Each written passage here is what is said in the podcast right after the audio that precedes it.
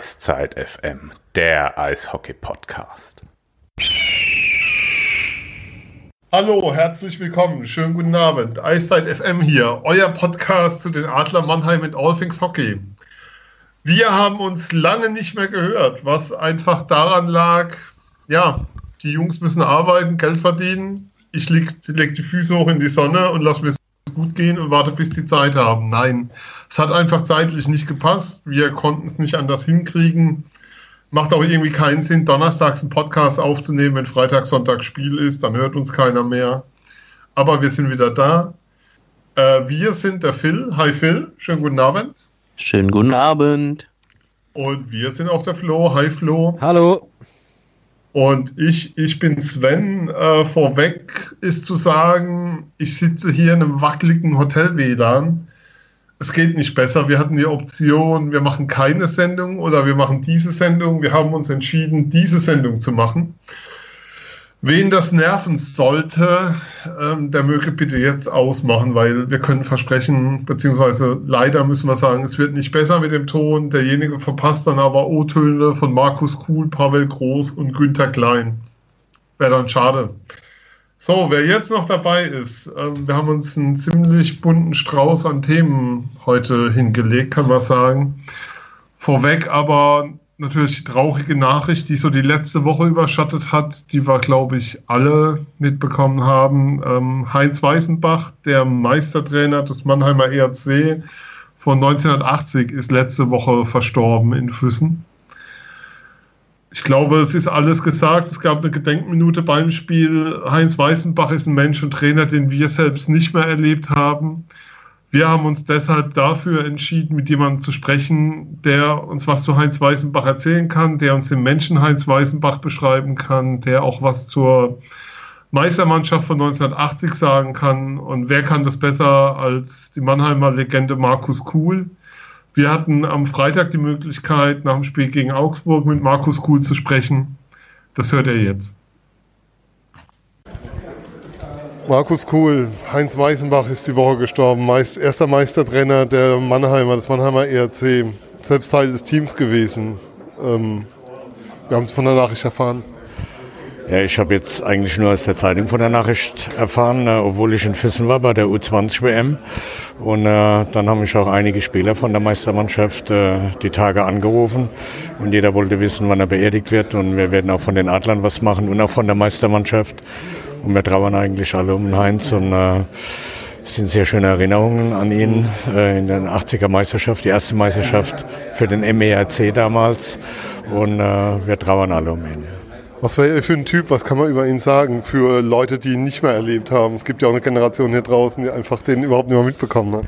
Ja, es war ein lockerer, ehrlicher Typ, der, der damals aus einer Mannschaft, die vom Talent her jetzt nicht so gesegnet war, ein Team gebildet hat und dann aus dem Nichts eigentlich nach dem Aufstieg zwei Jahre später die Mannschaft zur Meisterschaft geführt hat. Und es war ein Riesenzusammenhalt in der Mannschaft und es war auch dem Heinz damals zu verdanken, dass er die Truppe so geformt hat, äh, um hier nach Mannheim eine Meisterschaft zu holen. Wie war das eigentlich? Jede Menge Kanadier im Team, die Geschichte, dass er nach Kanada flog, dann durch Nordamerika zog, um Spieler zu finden. Wie war das als junger Spieler in das Team reinzukommen, dann mit denen zusammenzuspielen? Also ich war nicht mehr so jung, ja. Ich war glaube ich 23 oder 24, kam damals aus Köln. Ist heute ein junges Talent. Hab schon 22, hab schon zwei Meisterschaften geholt gehabt und kam damals mit äh, Holger Meitinger, Ron Endraff und, und ich. Wir haben da so eine Reihe gebildet es war eine schöne Zeit. Ich kann mich daran erinnern, wir hatten eigentlich nur Junggesellen, wir hatten keine Kinder in der Mannschaft. Keiner war verheiratet. Wir waren eigentlich äh, ein Herz und eine Seele und die Jungs haben Zeit gehabt und wir waren bis morgens im Tiffany und haben eine Meisterschaft gefeiert. Das war eigentlich eines der schönsten Jahre, die ich im Eishockey verbracht habe im Heinz ich sag mal so, wenn man sein, wenn man, wir machen ja Radio, aber wenn man das Strahlen sehen könnte gerade, was in den Augen drin ist, da ist ganz viel Freude dabei, auch bei einer Erinnerung, eine Anekdote, die einem direkt einfällt. Ich kann mich erinnern, wir haben, äh, wir haben 17 äh, Spiele hintereinander gewonnen und hat der Heinz gesagt, okay, wenn das 18. noch gewinnt in Freiburg, dann fahren wir direkt mit dem Bus vor Tiffany und alle runter und ich gebe einen aus.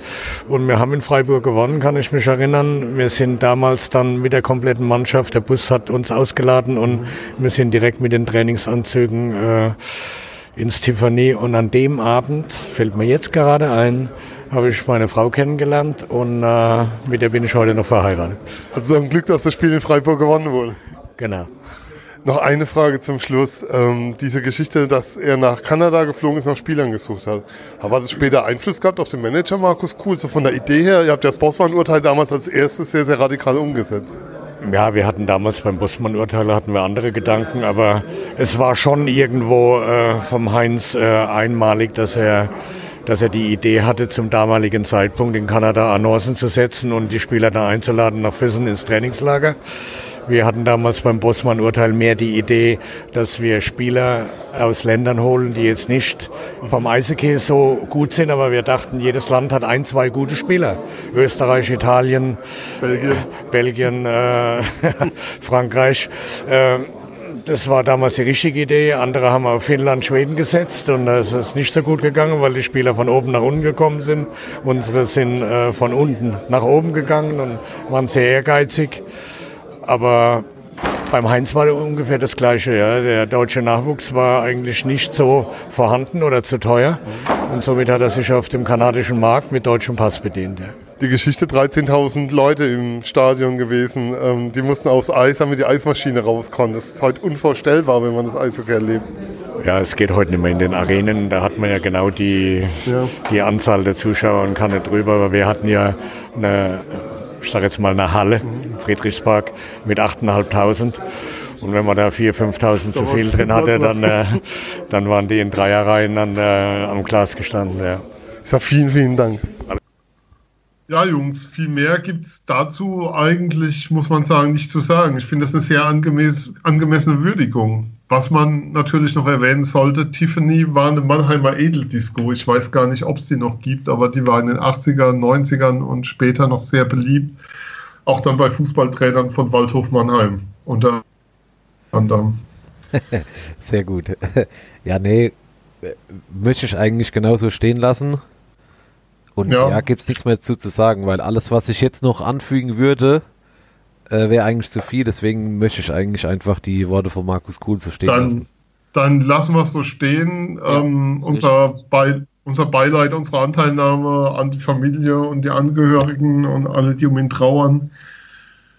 Und ich glaube, der Verein und die Adler werden ihm würdiges Andenken bewahren. Dessen können wir sicher sein. Es hat sich auch Freitag gezeigt dann lassen wir es an der Stelle dabei bewenden. Ähm, es gab aber auch sehr, sehr positive Nachrichten letzte Woche vom deutschen Eishockey. Phil, die deutsche U20 ist wieder aufgestiegen aus der Division 1. Erzähl ja, mal. Endlich, also, endlich. Endlich wurde Zeit. Mit einem gewissen Moritz Seider als Kapitän unter anderem. Ja, und ähm, Moritz Seider ähm, stellvertretend mit seinen 17 Jahren für die doch sehr junge U20-Nationalmannschaft, also ganz viele Spieler drin. Von Seider angefangen, wie gesagt, der 17 ist und das C tragen durfte, was eigentlich ja, was alles über ihn aussagt. Ähm, über Taro Jenschen, Justin Schütz, ähm, Dominik Bock, alle, alle, noch, alle noch 18 Jahre sogar, aber alle mit unglaublich viel ähm, Talent. Dominik Box sollte ja jedem bekannt sein, im vergangenen Sommer von St. Louis in der ersten Runde gedraftet worden. Ähm, Taro Jensch jetzt äh, drüben in einer kanadischen Juniorenliga. Ähm, ja, Justin Schütz bei, bei München die ersten Gehversuche in der DL gemacht. Drei Spiele jetzt, soweit ich weiß, das richtig im Kopf habe, ein Assist. Ähm, ja, auch Hendrik Hane, hinten der Torwart. Ähm, Förderlizenzspieler von der DEG, spielt in der, in der zweiten Liga mhm. momentan. Ähm, auch gut da, ne? Sehr gut in der zweiten Liga, wohlgemerkt, ja. Ähm, auch erst 18 Jahre alt. Also auch alles Jungs, die, ähm, die in, in, bei der nächsten U20-WM dann in der Top-Division, sprich gegen die Top-Nation, ähm, dann auch alle nochmal für die U20 auch auflaufen dürfen. Und ähm, klar, äh, ja, haben wir es schon erwähnt, in, in Füssen war die WM, also ja. war eine Heim-WM. Und die, sind, äh, die U20 ist recht, ja, ähm, ja, recht schleppend, würde ich mal sagen, in die, in die Heim-WM gestartet mit einem Ach und Krach 3 zu 2 Sieg nach Penalty gegen Österreich. Hat sich dann aber von Spiel zu Spiel tatsächlich gesteigert und dann ähm, alles nach regulärer Spielzeit deutlich gewonnen. Nichts anbrennen lassen und dann auch verdient aufgestiegen am Ende. Die im Vorfeld genannten Favoriten wie Lettland und Weißrussland haben gar kein Land gesehen gegen die deutsche U20 und ähm, ja, das, das macht Hoffnung auf mehr. Ja, vor allem muss man ja sagen, ähm, diese Top Division heißt ja auch, dass die Spieler einen ganz anderen Fokus kriegen. Gerade in den USA ist es ja ähm, eine WM, die da einen sehr, sehr großen Stellenwert hat. Allein wegen des Duells USA gegen Kanada, aber auch, weil da die NHL dann schon nochmal sehr, sehr genau drauf schaut, was sich da tut. Also die Spieler sind hier alle gescoutet, klar, wir sehen es ja bei Cider, wie viele da sind. Aber die Aufmerksamkeit der Stellenwert der Spieler nimmt nochmal deutlich zu. Ein Beispiel dafür, ähm, diese amerikanische Eishockey-Bibel, der Hockey News, bringt jedes Jahr eine Sonderausgabe raus, nur zu diesen Juniors. Also nur zur Junior World, World zu diesen World Championships. Und das zeigt schon nochmal, ähm, was für eine Wahrnehmung das auch in den USA in der Hockeyszene hat. Und das ist unglaublich wichtig für die Entwicklung und für die Chancen der Spieler perspektivisch da dabei zu sein. Und ähm, Ziel muss natürlich sein, sich zu etablieren. Und zweites Thema, Seider wurde auch zum besten Verteidiger gewählt. Sollte ja. man auch nochmal erwähnen. Ähm, der war auch am Sonntag schon wieder in Mannheim da. Genau, auch, auch das absolut verdient, wer, wer die Spiele verfolgt hat. Es gab ja einen Livestream bei YouTube. Ähm, Den Kommentator bitte, bitte beim nächsten Mal bitte durch jemand anders ersetzen. Danke. Entschuldigung. Ja, nee, völlig, völlig gerechtfertigter Einwand. Ähm, ja, ähm, ja, war auch bei YouTube, wenn man das gesehen hat, dann äh, Moritz Seider, wie man auch in Mannheim gesehen hat, mit einer unglaublichen Ruhe am Puck. Ähm, auch, auch die Übersicht ähm, für einen 17-Jährigen schon unglaublich hoch und ähm, ja, meiner Meinung nach auch völlig zu Recht zum, zum besten deutschen Spieler und zum besten Verteidiger gewählt. Ähm, auch in den fünf Spielen jetzt äh, sieben Punkte gemacht mit einem Tor und sechs Assists und das nach vier Wochen Verletzungspause. Also ich glaube, ja, wir haben an Moritz Seider zumindest bis zum Ende der Saison, aber ich glaube auch noch die, die kommenden noch ähm, sehr viel Spaß. Auf jeden Fall. Ähm, es gab dann noch eine andere sehr, sehr gute Nachricht gestern fürs deutsche Eishockey, Flo. Die deutsche Eishockey-Nationalmannschaft, die Silber geholt hat bei den Olympischen Spielen. Wir hatten es ja damals vorausgesagt. Wir hatten es so erwartet, dass sie da so durchmarschieren und haben Markus Sturm auch für seinen Kader schon vor Olympia beglückwünscht und waren uns da sehr einig drüber, dass er die besten Spieler versammelt hat für dieses Turnier.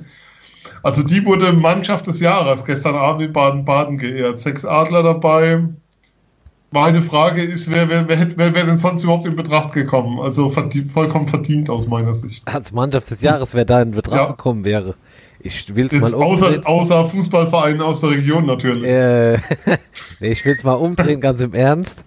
Wenn es jemand anders geworden wäre als die Eishockey-Nationalmannschaft, dann hätte ich mich halt schon gefragt, also sprich eine Fußballmannschaft, irgendeine, da hätte ich mich halt schon gefragt, okay, vielleicht die Fußballnationalmannschaft für ihre grandiose WM-Leistung. Ja, aber ernsthaft, da hätte ich mich schon gefragt, ähm, ob hier irgendwas nicht stimmt. Also klar, ich habe auch äh, kann mich jetzt nicht erinnern, dass ich eine Gegenstimme irgendwo gelesen habe, ist völlig unverdient, was soll das? Ganz im Gegenteil wurde die Mannschaft ja gefeiert und äh, weiß nicht, ob ihr das gesehen habt, Marcel Nöbels war ja nicht so begeistert, dass er anscheinend nicht dabei sein konnte, weil er spielen musste. Ähm, ja. Und ja. Auch die Münchner waren wohl erst zum Foto dann dabei, weil den ihr Spiel, weil der in Augsburg gespielt, das war ja gestern eine ziemlich wilde Fahrt, können wir ja vielleicht später nochmal drauf kommen. Ähm, ja, die waren auch erst dann zum Mannschaftsbild dabei. Und Berlin hat ja, wo haben die gespielt? In Köln? Ja. Die müssen eigentlich ja. fertig gewesen sein. Ja, es war schon eine Strecke, dann gestern Schneefall, also es waren wohl nicht alle rechtzeitig da, was so zu hören, ja. Ja, und ja, auf deine Frage zurück, klar, absolut verdient. Es gab da eigentlich auch keine andere Wahl, wobei man bei so einer Wahl ja wirklich immer vorsichtig sein muss. Also da kann es ja wirklich mal Überraschungen geben, in Anführungszeichen. Ja, wobei, ähm, das ist schon, da wählen ja die Mitglieder des VDS, des Verbands der Sportjournalisten. Und ja, eigentlich nur noch die beiden Eiskunstläufer, ne? Ähm, ja. Ja. Frag mich, ich krieg sie nicht zusammen. Das ist jetzt peinlich, aber äh, Olympia ging an der Stelle ziemlich an mir vorbei. Viel mehr war ja nicht. Ähm, auch insofern eine coole Sache, auch nochmal fürs Eishockey. Ähm, sollte man wahrnehmen. Also das bleibt, das bleibt natürlich. Und ähm, Markus King hat das im Interview gemeint. Ähm, diese Silbermedaille wird das Team immer verbinden. Und äh, wenn sich die Spieler jetzt sehen in der DL, spielen sie immer mit einem breiten Grinsen gegeneinander. Kommt mir etwas komisch vor, wenn ich mich so an manche Zweikämpfe erinnere, die ich in den letzten Wochen so gesehen habe. Aber sehr schön. Ähm, der goldene Oscar natürlich noch an Frau Müller-Hohenstein für das total glaubwürdige Spiel, dass Marco Sturm jetzt nicht da ist und dann auf einmal doch zugeschaltet war. das, das, war, das war wieder so ein Moment aus der Hölle, wie wir es ganz oft erleben bei solchen Preisverleihungen. Aber insgesamt sehr, sehr verdient. Nochmal Glückwunsch auch für die Silbermedaille, kann man nicht oft genug sagen. Das werden wir so schnell nicht mehr erleben, Phil. Hm. Oder doch? Ja, jetzt, wo die U20 aufgestiegen ist, ne, ist es ja kein Problem. Ähm, nein, also. Da rücken, da rücken, ja nur Granaten nach bei den Schweden ja. und Alin und Pettersson, die NHL stellt die ja nicht frei. Insofern ist ja alles gut. Ja, ja das, das ist der Knackpunkt. Ähm, wenn natürlich in Zukunft wieder die, die NHL-Spieler mit von der Partie sind, dann äh, ist es schon ein Riesenerfolg, wenn die Deutschen sich ähm, da fürs Viertelfinale qualifizieren. Da müssen wir ja gar nicht groß und einen heißen Brei rumreden. Das ist Fakt. Und alles, was dann vielleicht noch Bonus sein sollte, wäre äh, oder weitergehen sollte, wäre tatsächlich Bonus. Ähm, ja, man muss jetzt mal, mal abwarten. Also die, die, ich glaube, dass wir in den nächsten Jahren noch recht gute deutsche Nachwuchsspieler sehen werden.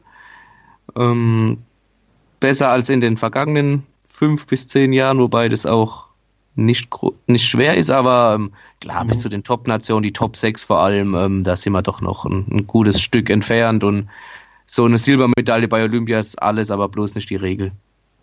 Ja, und so genießen wir sie auch. Genau. Ähm, es ist ja schon fast untergegangen, dass es nur ganz wenig von, dass nur ganz wenig zu Gold gefehlt hat muss man sich ab und zu nochmal ins Gedächtnis rufen, aber insgesamt ein sehr verdienter Titel und ich glaube auch ein würdiger Abschluss für die Jungs jetzt nochmal, um es klar zu machen, was sie da erreicht haben. Und das so mitzunehmen, ist schon sehr, sehr schön. Dann ähm, lasst uns doch mal zur DL wechseln. Das ist so eine Liga im Eishockey. Apropos, wer am Ton was zu mäkeln hat, es wird immer noch nicht besser. Ich sitze immer noch hier im Hotel. Dienstreise macht's notwendig. Ähm, wir haben aufgenommen das letzte Mal, da haben die Adler in Ingolstadt verloren.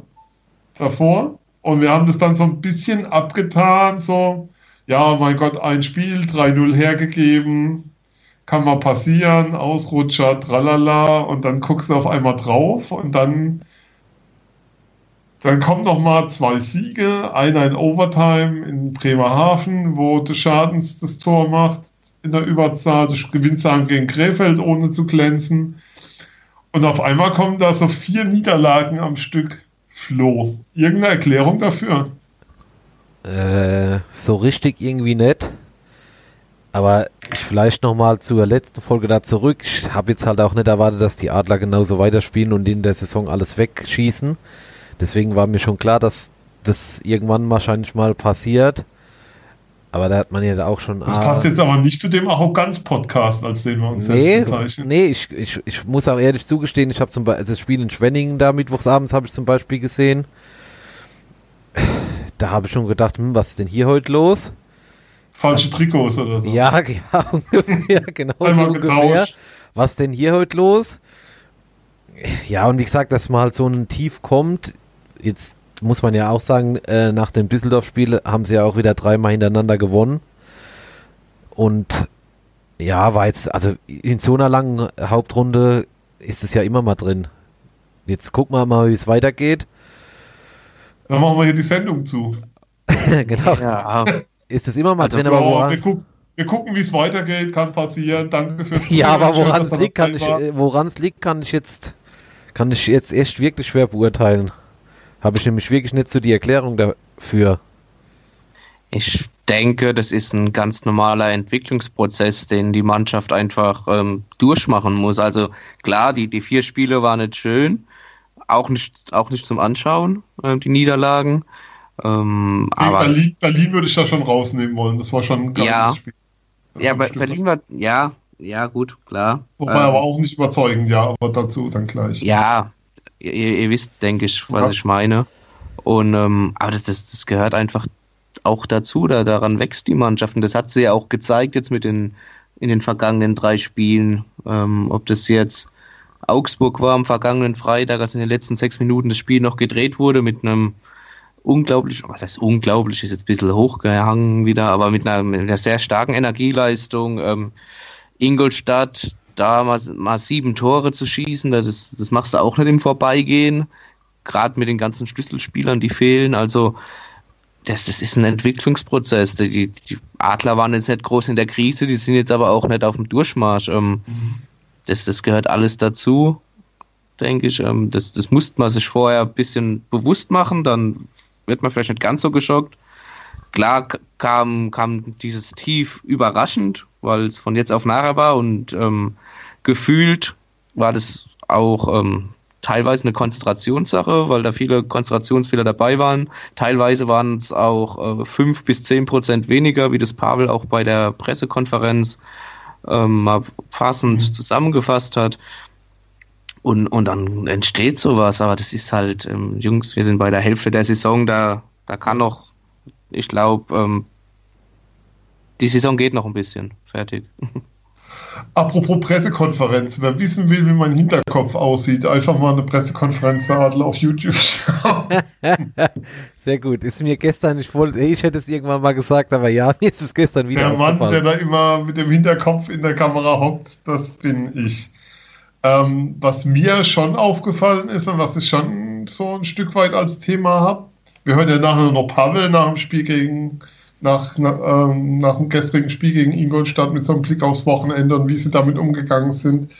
Ähm, ich fand erstaunlich, die Mannschaft hat ja eine brutale Siegesserie hingelegt und hat ähm, die meisten Punkte geholt, die ein Team geholt hat in den letzten Jahren bis zu einem gewissen Punkt der Liga. Also die, die Bilanz der Adler momentan ist besser zum Beispiel als die von München von, von in den letzten beiden Jahren, was die Punkte angeht.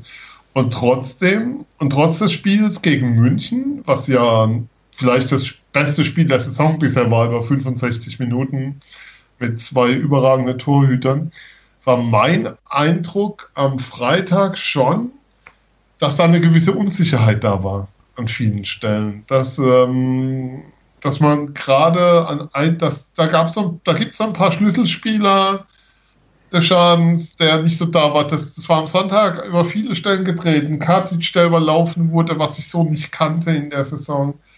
Ähm, um jetzt mal zwei rauszunehmen, die ich über den grünen Klee lobe und denen ich auch meine Mid-Season Awards für die DL gegeben habe. Ähm, dass da einiges an Unsicherheit da war aufgrund der fehlenden Erfolgserlebnis im Kopf, was, was mich überrascht hat, weil die Mannschaft hat ja gezeigt, dass sie es kann und dass sie diese Stabilität hat. Und dass da auf einmal Dinge, nicht auf einmal, sondern dass da nach und nach Dinge weg waren, die vorher selbstverständlich waren, Flo. Das war schon meine Wahrnehmung, ich am Freitag ein Stück, also lange Zeit hatte. Ich habe zum Beispiel nicht mehr mitgerechnet, zehn Minuten vor Schluss, dass die das Spiel noch drehen, weil Augsburg hatte das total im Griff. Ja, da würde ich voll mitgehen. Ich glaube, dass man jetzt halt so langsam, wenn ich letztes Mal gesagt habe, Kolarik hat man nicht gemerkt. Ich glaube halt schon, dass man Lechtivore in der Abwehr, dass man den Ausfall schon merkt. Auch äh, in der Spieleröffnung, finde ich, geht er halt schon ab. Und auch um der Abwehr Sicherheit zu geben, finde ich, geht er auch ab. Ähm, und vorne Huchtala war jetzt auch nicht unbedingt der Vollblinde in den Spielen, die, in denen er gespielt hat.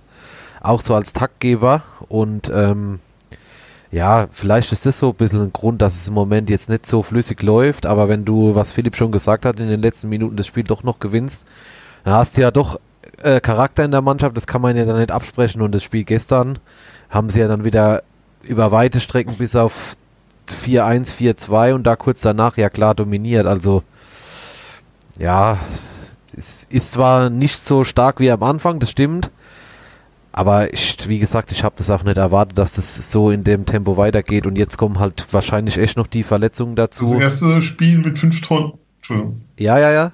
Also kannst ruhig. Das war übrigens gestern das erste Spiel mit fünf Toren Unterschied, was ich glaube ich je gesehen habe, wo die Schussbilanz negativ war. Also Schussbilanz 26-30 laut offizieller Statistik. Glaub ja. nie eine offizielle Statistik so, aber 7-2 gewonnen. Ähm, Phil, die Verletzten, wie groß schätzt du den Einfluss denn ein? Ich weiß, Pavel will nicht drüber reden und wird dann trotzdem auf einer PK nachgefragt, sagt dann keine Entschuldigung, kein Thema, aber Wie groß schätzt du den Einfluss denn ein? Ja, das ehrt Pavel natürlich, wenn er sagt, die Verletzten sind, sind keine Ausrede. Ähm, das, das kauft man ihm auch absolut ab, aber na klar, äh, Spieler von solcher Qualität ähm, machen, sind bei jeder Mannschaft äh, schwer zu ersetzen und ähm, schlagen bei jeder Mannschaft natürlich dementsprechend dann auch, äh, wie gesagt, auf die Qualität. Ähm, umso, was heißt, ja, um, ähm, umso erstaunlich, erstaunlicher ist es dann schon ein bisschen, wie, wie die Mannschaft dann doch funktioniert. Ist ja immer noch, man ist tief besetzt, ja, man hat aber auch ähm, junge Spieler drin mit dem Luis Brune, Samuel Suramis, ähm, dann kommt Moritz Seider auch zurück, dass der die Mannschaft sicherlich nicht äh, schlechter macht, im, im Gegenteil. Ähm, und ja, du schaffst es trotzdem. Yannick Möser mit seinem ersten Tor in Wolfsburg und gestern seinem ersten genau. Fight müssen wir doch mal, müssen wir auch nochmal rausstellen. Ja, auch ein völlig korrekt, auch ein Yannick Möser, ähm, die, die, die machen alle ihre Aufgabe super, die stehen ihrem Mann und, ähm, und haben ja auch dann mit dazu beigetragen, drei Top-Teams laut Tabelle dann auch zu schlagen. Also ähm, ja, man, man, merkt den Unterschied, klar, ähm, mit voller Kapelle, wie es so schön heißt, sind die Mannheimer noch dominanter, aber äh, die Mannschaft ist auch in der Lage, über einen gewissen Zeitraum zumindest ähm, diese Ausfälle zu kompensieren. Und da bin ich auch ganz bei Flo und Letivori fehlt, fehlt im Aufbau, fehlt ähm, im Powerplay, genauso wie ein Matthias Blach da oder auch ein Tommy Huchtala. Ähm, das, das sind natürlich Bausteine, die, die kannst du auch halt von jetzt auf nachher mhm. einfach so ersetzen, weil das Powerplay, obwohl sie jetzt gegen Ingolstadt getroffen haben, kränkelt doch schon sehr. Und auch ein Aufbau, ähm, wenn du dann einen Cody Lamble einen Aufbau machen lässt, der gegen Augsburg gefühlt eine mhm. Passquote hatte von gefühlt echt von 10% vielleicht, wenn, und das ist gut gemeint, die angekommen sind, der völlig verunsichert wirkt, meiner Meinung nach, und sich immer mehr zum Missverständnis entwickelt, ähm, der auch beim 2-1 einen riesen Bock geschossen hat von Augsburg, als er auf ähm, Hans Detsch zuläuft. Wenn er da hinläuft, muss er ihn haben.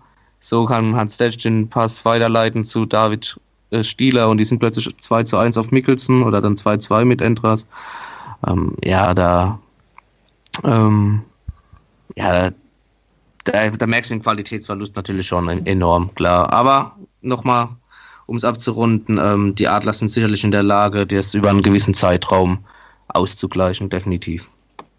Ähm, dann lasst uns doch jetzt mal reinhören, was Pavel zu sagen hatte. Gestern nach dem Spiel gegen Ingolstadt habe ich mit ihm sprechen können, so ein bisschen gefragt, einfach wie so die letzten Wochen waren, wir hören mal rein.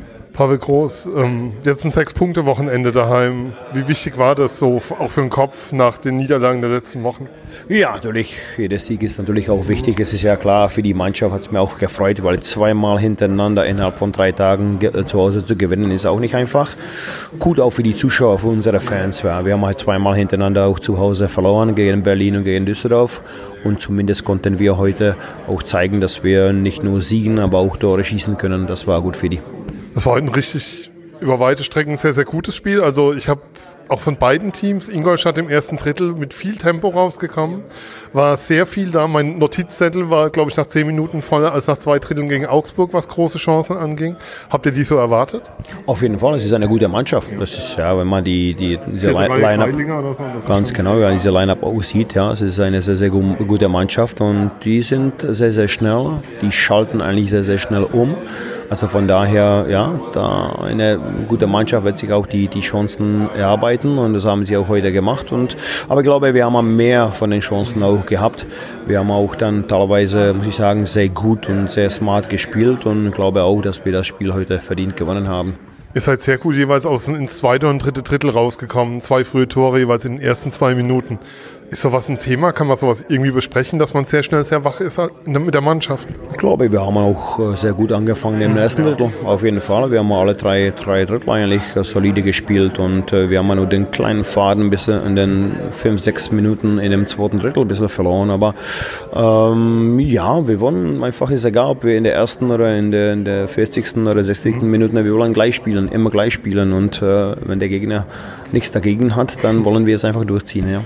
Und wenn der Gegner was dagegen hat, zieht ihr es auch durch. Habt ihr was verändert gegenüber den Wochen davor im System, was die Mannschaft angeht, was Spielen angeht, oder einfach nur erinnert an die Tugenden, an das, was, was euch vorher so erfolgreich gemacht hat? Ganz genau, ganz genau. Wir haben unsere Stärken nochmal eigentlich äh, nochmal angedeutet, beziehungsweise nochmal erwähnt, äh, wie wir eigentlich spielen sollen, was uns eigentlich stark macht und wenn wir es machen, dann äh, die Jungs, die wissen das selber. Das ist manchmal ein harter Weg auf jeden Fall, aber nur der harte Weg ist der gute Weg.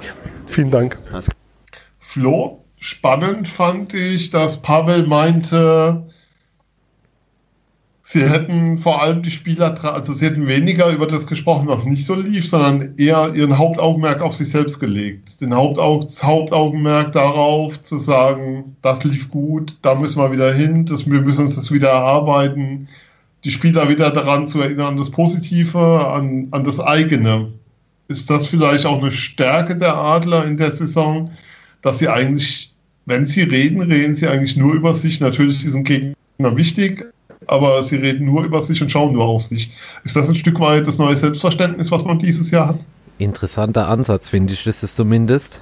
Äh, zu äh, nur über die eigenen Stärken in Anführungszeichen zu reden und den Gegner völlig außen vor zu lassen. Also ich finde den Ansatz wirklich interessant, weil ich glaube nicht, dass es im Sport äh, geht, dass man sagt, okay, wir gucken nicht auf den Gegner. Ich glaube, jede Mannschaft guckt auf den Gegner und orientiert sich so ein Stück weit an dem, was der spielt. Aber wenn du dann halt am Schluss dein Spiel durchdrücken kannst, ist natürlich gut, aber den Ansatz finde ich schon interessant, weil, äh, wie soll ich das jetzt sagen? Das habe ich jetzt so auch noch nicht gehört. Ganz im Gegenteil, eher so in letzter Zeit so Aussagen jetzt in anderen Sportarten. Der Gegner ist so stark, wir müssen da ein bisschen auf den achten. Will ich jetzt vielleicht gar nicht so richtig beurteilen, aber wie gesagt, die Sichtweise ist schon, ja, ist schon eigen irgendwie sonderbar, ja. Aber im Moment geht es ja auf. Phil, wie siehst du das? Ich fand das eine sehr, sehr spannende Aussage, ähm, worum es ging, dieses, dieses Besinnen auf die eigenen Stärken als, als den Fokus in der Arbeit, was natürlich nicht heißt, dass man sich nicht auf den Gegner jeweils vorbereitet. Aber ja. fand das schon eine sehr spannende Aussage. Ja, genau. Das, das ist es ja, was du jetzt gerade zuletzt gesagt hast. Natürlich ähm, beschäftigen sich die Adler auch mit dem kommenden Gegner, machen Videoanalysen ganz normal, wie, wie das auch üblich ist. Aber ganz kurz, wenn ich da kurz rein darf, bei Weitem nicht normal. Also wenn ich sehe, mit welchem Aufwand ähm, auf der Pressetribüne von den Adlern Leute sitzen, wenn ich sehe, mit welchem Aufwand dort ein Videosystem läuft zur Analyse der Spiele, dann ist das bei weitem nicht normal, mit welchem Aufwand mittlerweile ähm, Videoanalysen jenseits der Spiele betrieben werden oder ähm, die Spiele analysiert werden. Das hat einen Umfang, eine Tiefe angenommen, die von normalem oder wie man es bisher kannte, weit, weit entfernt ist. Ja, da, darauf wollte ich jetzt auch noch ja. zu sprechen kommen. alles gut. Ähm, wollte sagen, wie es normal ist, aber mit der Einschränkung, mit der Akribie eines äh, Pavel Groß, halt, so wie er es sich vorstellt. Und er ist ja unglaublich akribisch und hat auch gesagt, hat ja auch schon erwähnt, ähm, Abschalten vom Eishockey geht für ihn eigentlich auch nicht. Wenn er zu Hause ist, denkt er trotzdem noch an Eishockey. Und wenn er dann ins Bett geht, denkt er an Eishockey. Und wenn er wieder aufsteht, denkt er an Eishockey. Und ähm, ja, dieses, diese Philosophie, nenne ich es mal, ähm, versucht er ja auch dem Team einzuimpfen und ähm, auch diese, wir müssen, was in der Vergangenheit war, können wir uns nichts von kaufen, egal ob positiv oder negativ, sondern wir können nur das beeinflussen, was jetzt als nächstes vor uns liegt. Und ja, mit der, mit dem Buch, da bin ich ganz bei Flo, das finde ich ein sehr spannender Ansatz und er trägt ja auch Früchte momentan, absolut. Und ähm, bin ich sehr gespannt, was das noch, wohin der Weg da noch so führt. Ja, was man ja auch sagen muss, Flo, ähm, was ein bisschen abhanden gekommen ist, wir hatten ja die ganze Saison Torhüterrotation. Zwei Spiele Endras, zwei Spiele Picard, dann wieder zwei Spiele Endras und so weiter. Dann gab es die Länderspielpause, da wurde es mal gedreht und jetzt hat Endras ähm, in München gespielt und hat jetzt, hat jetzt dieses Wochenende, eigentlich wäre Picard dran gewesen, Freitag, jetzt hat Endras dieses Wochenende durchgespielt erleben wir das. Ähm, Pavel wurde Sonntag danach gefragt, ob das so ein Wechsel ist, und er meinte, diesen angekündigten Wechsel alle zwei Spiele, diesen Rhythmus hätte es von seiner Seite nie gegeben. Das wäre was, was die Presse, man kann es ja zählen, zwei bis zwei mhm. kriegt man normalerweise hin. Ähm, ist, das so, ist da eine neue Nummer 1? Also ist da jetzt von 1a und 1b, ist da jetzt eine, eine klarere Nummer 1 in Sicht in Mannheim momentan? Äh, ja, würde ich so sagen. Also wenn man in München gesehen hat, was er halt da gehalten hat. Das war nicht so schlecht. Das ne? war nicht so schlecht. Dann gibt es eigentlich ja keinen Grund zu sagen, wir wechseln wieder. Das würde ich jetzt mal sagen. Aber könnte schon sein, dass es in der guten bis sehr guten Weltklasseleistung in München begründet ist und dass der Endras jetzt im Moment in so einem Flow ist. Also ich hatte jetzt auch so am Wochenende das Gefühl, der ist wirklich ganz gut drauf, ne? Ja, da waren gegen Ingolstadt ein paar nette Dinge dabei, muss man schon sagen. Ja, also ich ähm, habe auch schon, um das umzukehren, habe auch schon Sachen gesehen, auch in der Saison, wo du gedacht hast, um Himmels Willen, was das denn? Aber jetzt die letzten drei Spiele, muss man sagen, äh, guter Rückhalt von der Mannschaft. Phil, ist das ein Thema oder ist es gerade jetzt einfach, weil es gerade auffällt für dich? Ähm, ja, ich, ich weil es wahrscheinlich gerade auffällt. Ich glaube, er ist gerade in diesem Flow nach diesem wirklich unglaublich starken Spiel in, in München. Und ich glaube auch einfach, da wollten Pavel jetzt nicht rausnehmen aus dem Rhythmus, sondern sehen, wo es hinführt. Jetzt hat er drei Spiele hintereinander gewonnen, sag ich mal. Natürlich hat die ganze Mannschaft gewonnen, aber er war zwischen den Pfosten.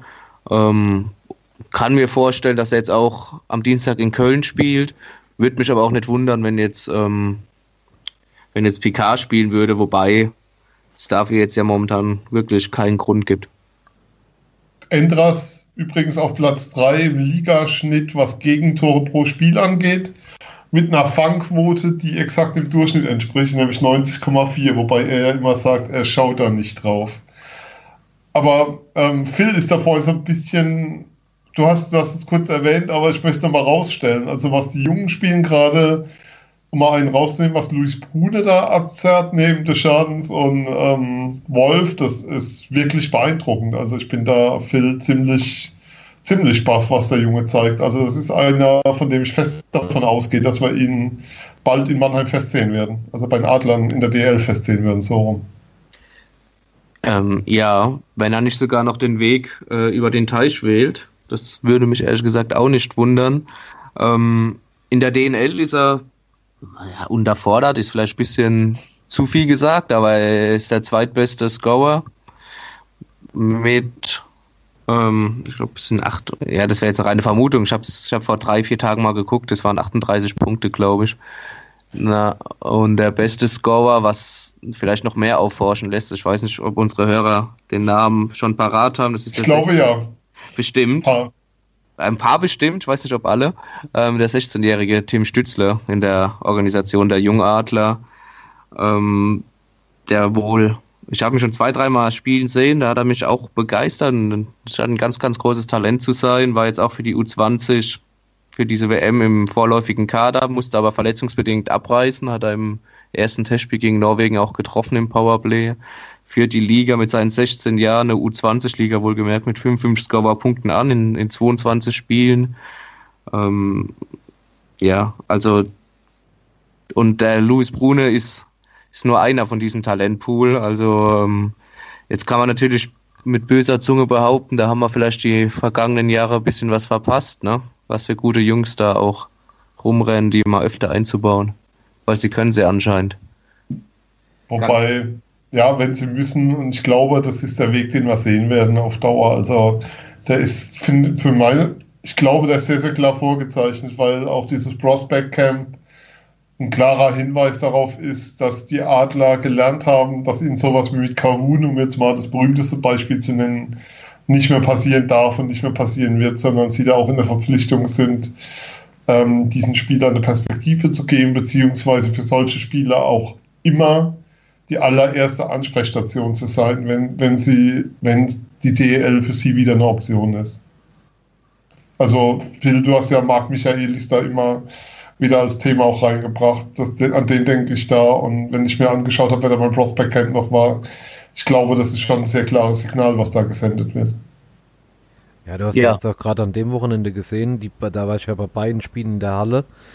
Äh, dass die halt konstant Einsatzzeiten kriegen und das ist halt echt gut. Ich, das könnte, hätte ja auch eine Eintagsfliege sein können, aber das ist ja wirklich so, dass alle jungen Spieler da konstant Eiszeit bekommen äh, und nicht einer, äh, was weiß ich, 58 Minuten draußen sitzt. Also da muss man schon, überrascht mich, bin ich ganz ehrlich, äh, bin ich ganz ehrlich, aber ich finde es sehr gut.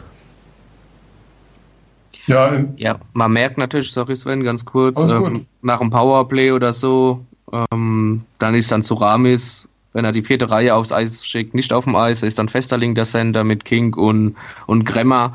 Aber das ist ja bei weitem keine Kritik. Im, im Gegenteil, das, das, ist ein ganz normaler, ein ganz normaler Vorgang, damit ähm, Festerling auch ähm, noch mehr im Rhythmus bleibt, weil er kein Powerplay spielt momentan, soweit ich, wenn ich das richtig im Blick habe.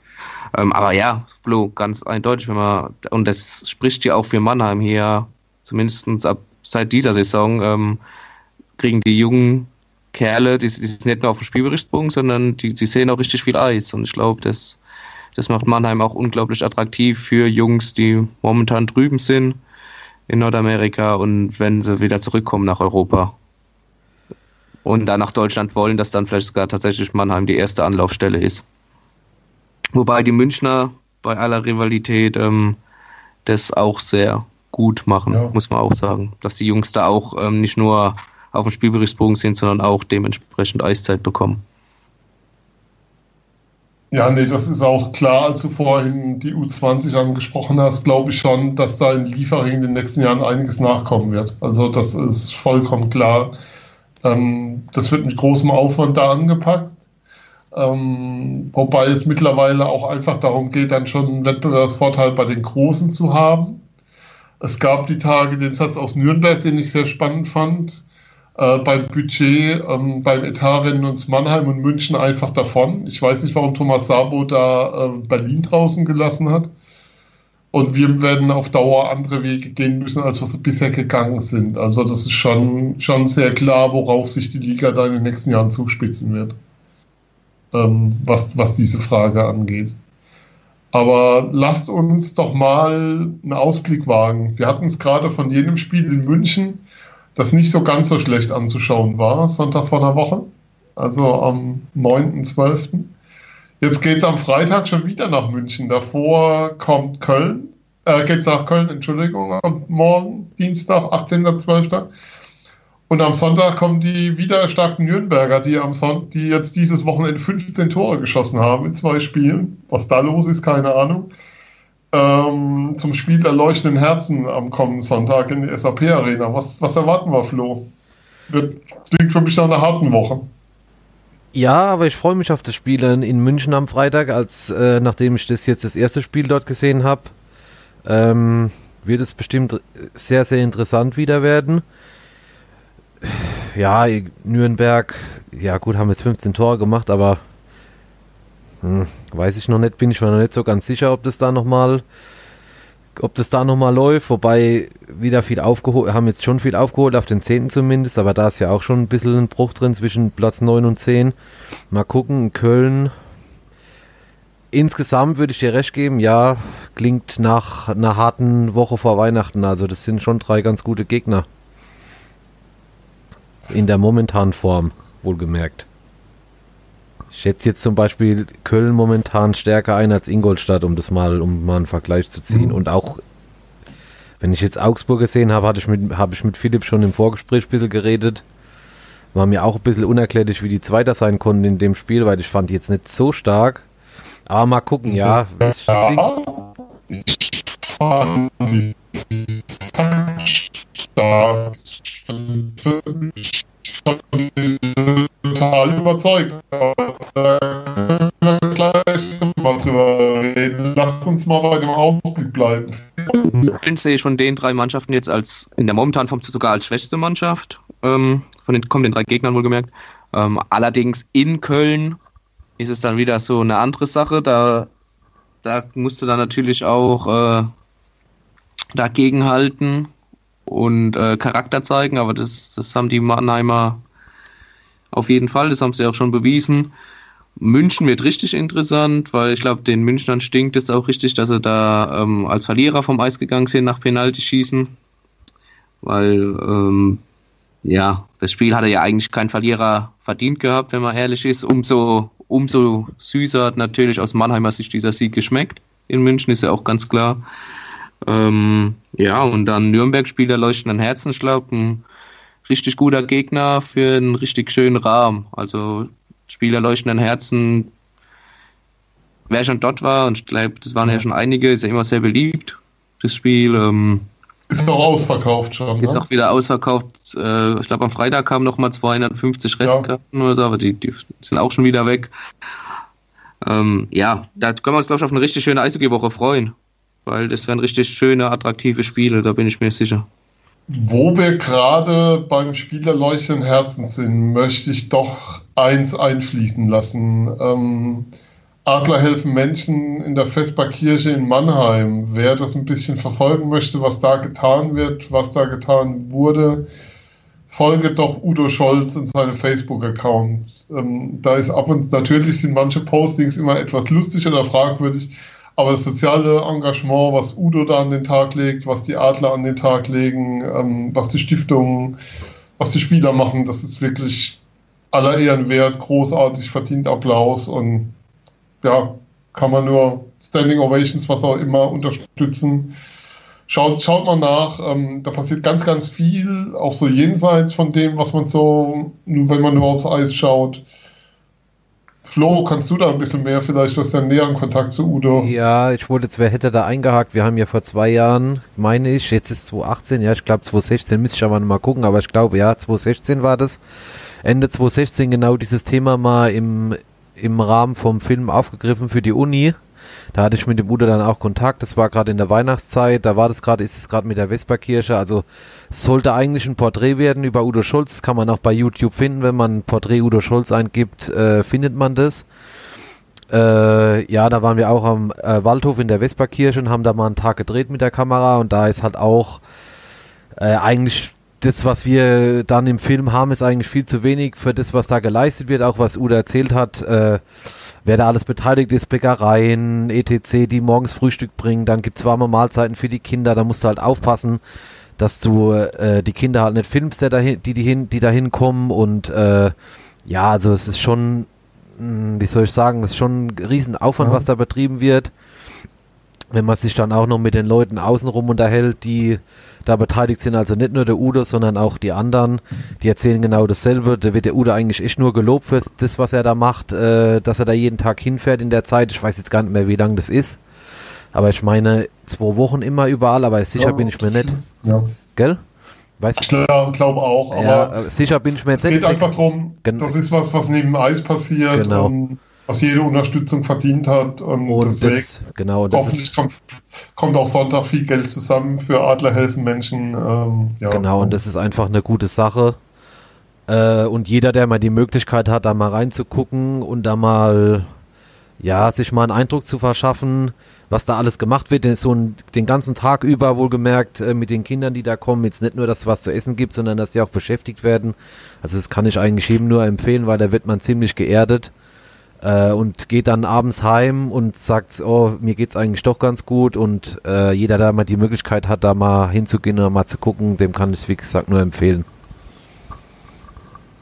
Dann nehmen wir das nochmal mit an der Stelle. Das war mir ein ganz wichtiger Punkt, weil da einfach die letzten Wochen sehr, sehr viel passiert ist wieder und ähm, auch über Rosty's Kids Corner ja viel zusammenkam. Aber dann lasst uns doch mal über Augsburg reden. Dann schauen wir doch mal wieder, was auf dem Eis los ist. Ihr habt im Vorgespräch gesagt, ich war noch nicht dabei, weil ich hatte hier mit dem Hotel WLAN und meinen Soundqualitäten massiv zu kämpfen. Ich fand Augsburg sagt stark, also beziehungsweise ich habe total verstanden danach, warum die da stehen, wo sie stehen. Mich haben die total überzeugt. Was, was war denn, was er nicht so gut fanden? Ja, ich. Phil, Flo, wer will? ja, ich, ich, ich, weiß nicht, ich, wie soll ich das jetzt sagen, ohne beide Mannschaften zu beleidigen? Also ich hatte, phasenweise. Es war kein, ich habe in meinem Spielbericht für meinen Sportpodcast.de gesagt, es stand Spitzenspiel drauf, aber es war kein Spitzenspiel. So, drin. das wäre jetzt mein Satz gewesen, genau. genau so kann ich es eigentlich stehen lassen, ja. Also ich habe mir einfach mehr erwartet. Gut, ja, das kannst du natürlich jetzt auch andersrum drehen. Kannst sagen, Augsburg war stark, die hatten das Spiel im Griff, aber ich war halt, mhm. wobei ich halt nur, ich glaube, das erste Spiel von Augsburg gegen Mannheim im September habe ich gesehen und dann nicht mehr viele Spiele von Augsburg. Auf der anderen Seite haben die jetzt am Sonntag dann gegen München gewonnen, also sind sie vielleicht doch nicht so schlecht, aber in dem Spiel Ja, fand es jetzt nicht so überzeugend für das, dass sie als Tabellenzweiter da angereist sind und wohl in den letzten 20 Spielen dann die meisten Punkte gemacht haben. Und der Trainer wohl, äh, wie soll ich jetzt sagen, auf der Pressekonferenz dann auch nicht so, nicht so glücklich war über die Niederlage. Der Mike Stewart war on fire wegen Cody Lample, aber ich glaube, da kann viel, viel Ja, genau, weil Philipp kriegt jetzt, ein, wenn er noch eins was sagt, kriegt er zu Weihnachten Cody Lample. Philipp bekommt den Cody Lample-Part in jedem, jedem Podcast in ja. Zukunft. Ja, ich glaube, er wird dann in Zukunft wahrscheinlich nicht mehr so viel Eis sehen, von daher. Da kann man dann ja. Muss ich, muss ich da nicht mehr so viel sagen. Aber jetzt mal, jetzt mal ganz kurz ernsthaft, ähm, bei allem Spaß. Wir kriegen ja immer wieder Fragen, also ich glaube, Cody Lample ist mit der Spieler, zu dem wir die meisten Fragen bekommen von außerhalb. Ähm, ist ein guter Punkt, um mal zu sagen, ihr könnt uns schreiben bei Twitter at EiszeitFM, Eis, also Twitter at eiszeit-fm. Ihr könnt uns bei Facebook eiszeit.fm schreiben. Ihr könnt uns auch eine Mail schreiben an mail at eiszeit.fm oder an Flo, Phil, beziehungsweise Sven at eiszeit.fm. Ähm, und auf dem Wege erreicht uns schon einiges so an Kommentaren und Fragen. Und die meisten Fragen, die wir kriegen, sind wirklich zu Cody Lample. Und ähm, ich glaube, das Bild, was, was man in Bremerhaven von ihm hatte oder was, was so gezeichnet wurde von dem Spieler, als er nach Mannheim kam, entspricht nicht dem Bild, was der Spieler bisher auf dem Eis zeigt, wenn er in Mannheim auf dem Eis oder für Mannheim auf dem Eis ist. Und das führt dazu, dass er eben so wenig Eis sieht, wie er sieht. Sagen wir es mal so. Ja. Aber ähm, ja, es gab ja diese Szene am Freitag. Ähm, Frage Kniecheck, war es einer, war es keiner? Ähm, und Mike Stewart war, kann man auf der Pressekonferenz wirklich sagen, das hört man nicht äh, bevor er dann sagt, ja, und das Spiel ist dann so ausgegangen, wie es ausgegangen ist, weil Mannheim es geschafft hat, es zu drehen. Ähm, haut er mit den Fingern, also tippt er mit den Fingern massiv auf dem Tisch, um nochmal Druck abzubauen. Ich habe selten einen Trainer auf der Pressekonferenz mhm. gesehen, der so on fire war wie Mike Stewart an diesem Freitag. Also es gab bestimmt schon ein paar, die waren on fire, aber die haben es nicht so offensichtlich gezeigt. Naja, es gab ja auch mal einen, der hat Schläger angedroht. Aber Was? Wird nie einer machen, schon klar. Äh, ja, aber das war schon, da war schon stinke, stinke sauer auf das, was da gepfiffen wurde in der Szene. Da haben die Adler aus meiner Sicht großes Glück gehabt. Aber Phil, ich wollte jetzt nicht alles wegnehmen. Nee, äh, nee. Ähm, um nur mal kurz einzuhaken, um dann den Übergang gleich zu schaffen. Ich fand Augsburg gut, ähm, äh, wie sie aufgedreht sind in ihrer Organisation, muss ich sagen. Also sie haben ja sehr ähm, strukturiert gespielt, was die Verteidigung anging und haben schnelles Transition, also schnelles Umschaltspiel gemacht. Waren aber gerade in den ersten beiden Dritteln in der Offensive gar nicht so präsent und das hat mich dann doch ein bisschen äh, enttäuscht. Was sie dann allerdings gut gemacht haben, äh, sie waren sehr kaltschnäuzig vorm Tor. Also im ersten Drittel, die gehen damit 1-0 in die Drittelpause und es wusste, glaube ich, keiner der 10.000 Zuschauer mhm. genau, ähm, warum jetzt. Ich meine, die Mannheimer haben sich jetzt auch nicht die, die Top-Chancen erarbeitet, haben sich die Top-Chancen auch nicht erzwungen, muss man auch dazu sagen. Aber warum da jetzt Augsburg, die echt recht wenig gezeigt haben und sich wirklich auf die Defensive ähm, kon äh, ja, konzentriert haben, auf die Defensive konzentriert haben, da ähm, in Führung geht. Ähm, ja, das war ein bisschen, aber von, von dem taktischen her und ähm, wie sie es umgesetzt haben, das war, das, das war schon sehr gut, muss man, muss man ehrlicherweise zugeben. Dass sie sich dann aber jetzt so aufregen, dass dieser vermeintliche Kniecheck, der vielleicht hätte einer werden können, wenn Cody Lample ihn, ihn wirklich trifft. Der Augsburger Spieler ähm, weicht ja noch im letzten Moment aus. Ähm, dass sie sich da jetzt aber so aufregen, dass das der Turning Point war, weiß ich nicht. Es hat ja Augsburg keinen verboten, äh, gescheit zu verteidigen. Und genau das haben sie beim 3-3 und beim 4-3 für Mannheim eben nicht.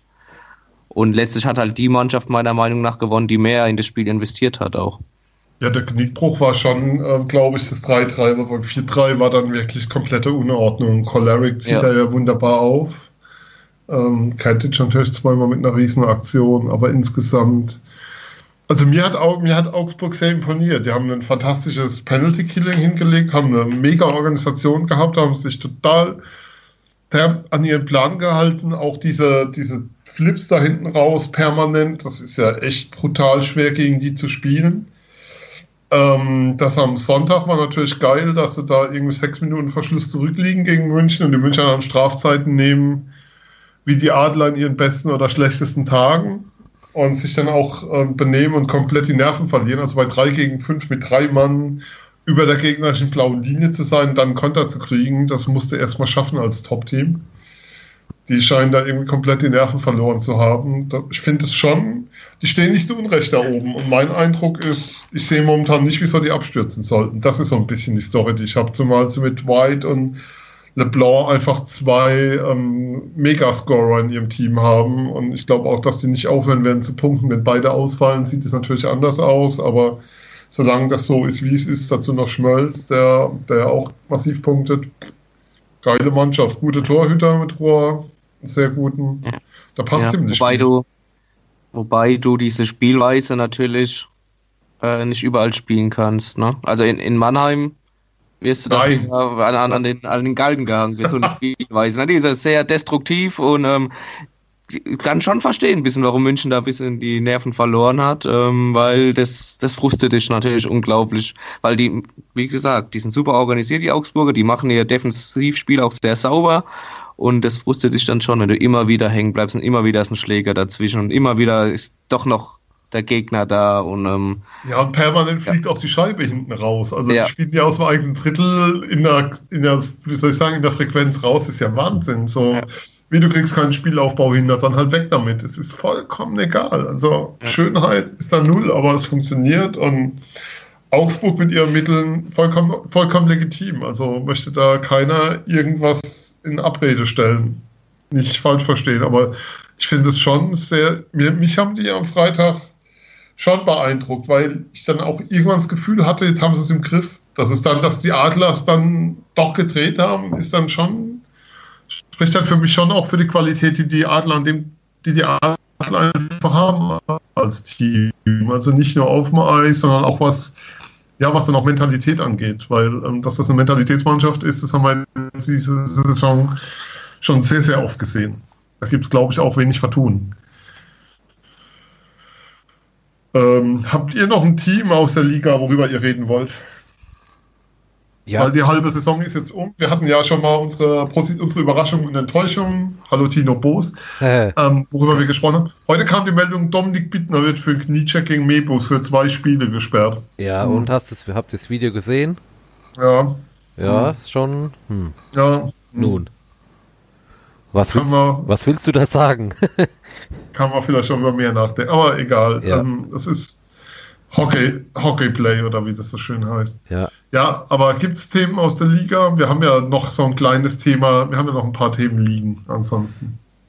Ja, ich habe jetzt gerade äh, ganz kurz, können wir das vielleicht mal anschneiden. Ich habe jetzt gerade in die Tabelle mal wieder reingeguckt und da ist mir aufgefallen und wirklich zum ersten Mal, dass Bremerhaven sich ja ganz klamm und heimlich nach vorne pirscht in der Tabelle und jetzt schon punktgleich mit dem Sechsten ist und wenn man sieht, letzte beide Jahre äh, jeweils in den Pre-Playoffs, da könnte dieses Jahr naja, noch ein bisschen mehr gehen. Ja, wobei es ist eigentlich Jahr für Jahr so, dass diese kleineren Teams ihre Punkte eigentlich, sagt man, so bis Januar gesammelt haben, weil dann fangen die Großen halt an, nichts mehr abzugeben. Also dann ist halt einfach die Phase vorbei wo du noch was holst. Und wenn ich mich richtig entsinne, war Bremerhaven eigentlich immer ein Team, das in den letzten Jahren so auf diesem Level unterwegs war. Okay, nee, letztes Jahr sind sie, haben sie im Januar dann auf einmal, sind sie im Januar durchgestartet. Aber die waren in den letzten Jahren schon immer ein Team, das eher oben war und dann so ein bisschen runtergerutscht ist. Also wenn ich sehe, dass die Eisbären noch hinten dran sind, ähm, okay, bei anderen wird es dann schon schwieriger, weil so viele große Teams sind dann immer hinten dran, wo du jetzt noch mit rechnen kannst, dass die noch gewaltig aufdrehen. Also Wolfsburg ist wohl weg. Ähm, Nürnberg ist auch wohl äh, schon ein Stück weit weg. Also mit 14 Punkten Rückstand, die werden sie nicht mehr drehen. Ja, ich finde das geil. Ich finde das. Ja, klar. Ja, auf Bremen, ja. Aha, ja. Also Bremerhaven ist ja auch einfach eklig zu spielen. Also ich finde, das ist eine Mannschaft, da macht es keinen Spaß, gegen zu spielen. Und das ist ein, das meine ich jetzt als Kompliment. Also die sind eklig, die sind giftig, die sind immer da. Puppi schafft jedes Jahr mit Breiter was aufzubauen. Äh, habe ihn ja auch als Trainer, als meinen Trainer ähm, bei den Mid-Season Awards genannt, weil ich einfach dachte, Stuart nimmt jeder. Und ich finde das Wahnsinn, was die da Jahr für Jahr hochziehen. Phil. ja, da, da, da, freut sich das kanadische Eishockey. Mehr möchte ich dazu nicht sagen. Zum Glück. Thema Aufbau oder so. Und, und, und Deutsche ich, auch. Ich schaue ich schau mit voller Vorfreude auf die kommende Saison, wie sie das lösen wollen. Aber da rennt bestimmt irgendwo ein 22-Jähriger rum mit Urgroßeltern in Deutschland. Das, das, das wird schon passen. Du, wir haben ja vorhin Heinz Weißenbach geehrt. Das ganz, ja, ganz andere, ja, ich weiß, mit dem Argument werde ich oft konfrontiert, dass das die Anfänge waren mit den Deutsch-Kanadiern, aber noch ganz andere, ganz andere Generation. Die, die Jungs, die rübergekommen sind, da ist egal. Die wussten ja, ja die, die, nee, die, machen, die haben halt. Die das sind die Eltern noch oder die Großeltern ausgewandert, aber mittlerweile. Die machen aus ihrem Optimum, aus ihren Möglichkeiten das absolute ja, Optimum. Und dazu gehört eben auch, dass sie Spieler finden, die ähm, die Option haben. Ich finde es super, dass Hasskomment potenzielle Hasskommentare schon während der Sendung abgehandelt werden. Das ist ja, oder? Ist ja. gut. Du, wir, müssen, wir, müssen, hier ja, wir sind ja ein Familienpodcast, wir sind ja hier ein Familienprogramm. Ja. Wir können ja hier niemanden ausschließen und deshalb versucht man natürlich von Anfang an Wobei, wenn wir sagen, wir, wir, können, wir können niemanden ausschließen. Ein Team vielleicht doch. Was? Oder zwei. Oder, oder eine Organisation. Nenn das, wie du willst. Flo, dein Auftritt. Champions Hockey League Halbfinale. Gran Taurino. El, El Classic Dosico on Eis. Nenn das, wie du willst. Was ist das? München Ach gegen so. Salzburg. ah, äh, Komm, jetzt. du freust dich doch jetzt schon drauf. Hast dir einen Kalendereintrag gemacht. Ja, äh, ähm, ja, ich sage jetzt mal so, Malmö gegen München habe ich gesehen, äh, das Rückspiel. Das war ein sehr schönes, spannendes Spiel. Du freust dich doch auf das Halbfinale, hast du mir da vorhin erzählt. Ja. ja, und jetzt halt, ja, wie soll ich jetzt sagen? Ralf Rangnick hat mal gesagt, ein Derby im Fußball. Nun, ja? ja also, also Salzburg, München, also München-Salzburg ja. ist ein Derby. Ja. Also das ist eine, wie lange fährt man da? Stunde? Dreiviertelstunde? So. Das ist ja nichts. Da könnte es vielleicht zutreffen, aber ansonsten, ja, puh. Ja, äh, viel ist das irgendwie der Super-GAU? Ist das ein riesiger Erfolg fürs deutsche Eishockey? Ist es der Super-GAU für die CHL, dass da beide Red Bull-Teams gegeneinander spielen? Ist es einfach vollkommen egal? weil im Eishockey ähm, sowas keine so große Rolle spielt. Ähm, über das Franchise-System, was man ja auch aus den USA kennt, ist man es ja gewohnt.